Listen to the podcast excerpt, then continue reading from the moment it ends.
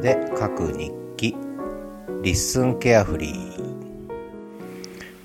えー、リッスンケアフリー。声で書く日記ですね。11月29日。11月もあと2日でおしまいです。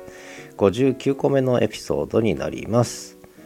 今日は1つ目はアドベントの話ですね。いよいよあさってから LISTEN のアドベントが始まります。えー、私もなぜか一人アドベントをやることになりました。えー、まあ興味のある方は、えー、リンク貼っとくんで見ていただければと思うんですけどね、まあ、皆さんそろそろ準備をどうしようかな何喋ろうかなとかね考え始めてるんだと思いますがまあこの特にホスティング始まってからの4ヶ月ですかねこのリスン界隈のにぎわいこれが来年度どうなるのか。来年ですね。来年どうなるのか、まあ、年末の総決算アドベントイベント。楽しみですね、えー、まあそんなことで私の一人アドベントについてはまあリンク先を見ていただければと思いますが基本的にはあのノート記事とかあとスタンド FM でね配信している音源をまあ公開するということなのでまあ普段 LISTEN から見えない部分をね、えー、見ていただけると嬉しいなと思ったりしています。そんな私は今朝は東一郎くんの散歩ここのとこ非常にエンドレスで、えー、長いですね。雪が降ると本当に長い。まあそんな話については始めるラジオキャンパス水曜日と日曜日の配信ね Spotify からやってるんですけどもまあそちらの方でザ・東一郎散歩コーナーで、えー、毎回週2回喋ってるんでね。えー、ここでは繰り返しませんけれども、えー、と一郎くん今下に降りてってくんくんくんくん泣いてますね。遊びたいんですね。それからあとはそうですね。そのえー、っと1個ノート周りのところをね少しちょっとちゃんといじろうと思って今ノートを少しようやくノートとポッドキャストのバランスというかやり方というかが自分なりにまあこれ先々月ぐらいから言ってるんですけど見えてきた見えてきたと言いながらなかなかこううまく軌道に乗ってなかった部分なんですね。どうしてもこうノートが遅れがちになってたのがまあここに来てようやく形ができてきたかなと自分では思ってるんですけどね。まあそんなことでちょっとノートの方がようやく追いついたかなということで私あの過去の記事を過去記事マガジンということで、えー、出してるんですけどそれが第6号まで。4月までの号これが創刊号なんですけど5月号6月号7月号8月号そして9月10月はポッドキャストばっかりやってたんで、えー、ノートの方は音声記事ばっかりなのでまあ9、10は、まあ、ひとまとめにしてでこれで第6号ということでねあの出させていただいて、えー、6つのえー、マガジンができてこれ結構ねあのボリュームあってお買い得だと思うんですけどね まあ興味ある方ちょっと眺めていただければと思いまして月刊アーティクルズマガジンのマガジンということで6個マガジンが並んでますのでここにリンク先飛んでいただくとねまあもし何か興味があって引っかかるようなことがあれば見ていただければなと思います。まあ、ここだけの情報ですけどもまあ12月の半ばぐらいか上旬過ぎ中旬ぐらいからかな。ちょっとこう年末大出血サービスセール なんていうのこういうの。ね、えー、やろうかななんてねちょっと思ってるんで。まあとりあえず見るだけ見ていただいて興味ありそうなのだけチェックしていただいてまあセールが始まったところでちょっとねご検討いただくみたいなね、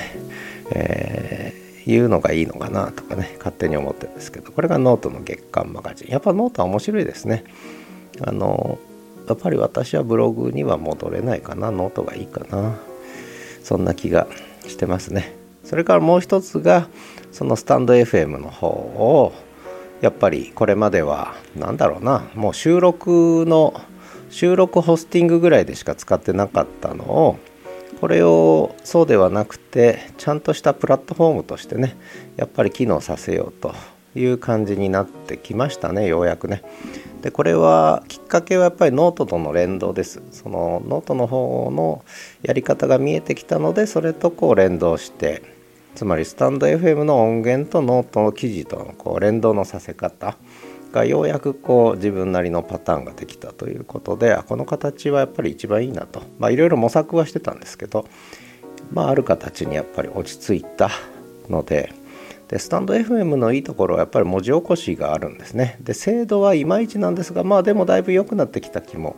ちょっとしてまして編集もできなくはないと。えー、いう感じなのででスタンド FM アクセスすると実はちゃんと文字も見れるんですよね。ただスタンド FM の場合文字起こしがあの制限があって、えー、60分しか毎月60分しか無料ではできないっていうね。これがちょっとケッチーなと。もうちょっともうちょっとせめて120分とかやらせてくれよとか思うんですが60分っていうと大体私30分喋るんでスタンド FM は。20, 2つしか月できないんで。まあそれで結局コインをちょっとね買い足して文字起こしやってんですけどね。まあそんな形のスタンド FM も文字起こしがやっぱりまあオプションを含めて標準化しつつあるという。でこれはもう必須ですね。これからのポッドキャスト音声配信にとっては文字起こしやっぱ必須ですね。うんだからスタンド FM はスタンド FM でちょっと文字起こし含めてプラットフォームとして面白いんじゃないかなと。だから音声記事と文字情報と両方読めると。ただ何がないかというとやっぱりこう概要欄というかな。その部分の作り込みがやっぱりできないということですよね。だからそこがもうちょっとできると SNS 的な展開はもうちょっとしやすいのかなとかね思ったりとか。まあとにかく方向性としてはあのなんだろう、まあ、リスみたいに概要欄が充実してきてそこにいい音声情報が載っけられて文字起こしもあってという、まあ、これですよね。この統合的なプラットフォーム。でこれある意味かつてのブログハテナブログとかでもそういう展開が音源貼っつければできるわけで、えー、まあそういう意味ではあのちょっと始めるラジオキャンパスの方でも今日少し喋ったんですけどねやっぱブログがもう一回こう音声の乗っかるブログという形でブログがもう一回バージョンアップしてブラッシュアップして、えー、ブログコミュニケーションみたいなのが活する可能性もちょっとあるのかななんてね思ってます。まあ私はこれをその、えー、統合型の包摂型の SNS というね呼び方してるんですけども、まあ、そういうプラットフォームになっていくと。例えばだから LISTEN も単なるポッドキャストの文字起こしサービスじゃなくて SNS 化してるんだけどそれは限りなくやっぱり音声ブログに近づいてるわけですよね。だからそれこそはてなブログとの融合統合みたいな話もちょっと可能性としては出てきちゃうのかなとか、まあ、この辺使い分けと融合リンクのさせ方とどんな風にやるのがいいのかなと、まあ、今いろんなプラットフォームがねいろいろ出てきてるので、まあ、その使い方があるかなと思ってます。でまあそんなことも含めてちょっとスタンド FM の方の充実というのもねちょっとやってみてるんですけどねまああとはやっぱり YouTube だな。YouTube はやっぱ面白いね。あの面白いっていうのはやっぱり検索に引っかかるから聞いてくれる人がそこでやっぱり広がる可能性がありますね。これはね。だ TwitterX とか Facebook での拡散ってやっぱり身内に限られるっていうかやっぱりつながってる人に限られちゃう部分があるので。それが YouTube だとそれをその枠その敷居を超えて拡散する。うんですね。やっぱり多いんですね。YouTube ユーザーというか YouTube を。自分では配信しないけども YouTube のこう視聴者だったりリスナーだったりする人って多いから。でこれまで映像を見るために YouTube 使ってきた人がやっぱりポッドキャストにだんだんだんだんこう移行していく、うん、リスナー化していくみたいなそういう土俵としては YouTube がやっぱりかなり大きな土俵を持ってる感じがしますよね。プラットフォームとしてね。まあそういう意味ではあらゆる音源はやっぱりポッドキャストは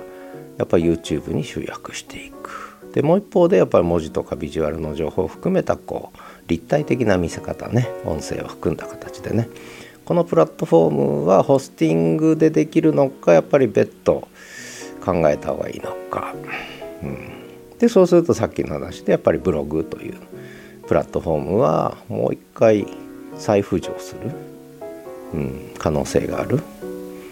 なんかそんな気もしてますね。でそのブログって言った時には、まあ、ノートでもいいしはてなブログでもいいしいろんなブログがあるんですけどもやっぱりまた新しい統合型のブログというのが出てくるんじゃないかな。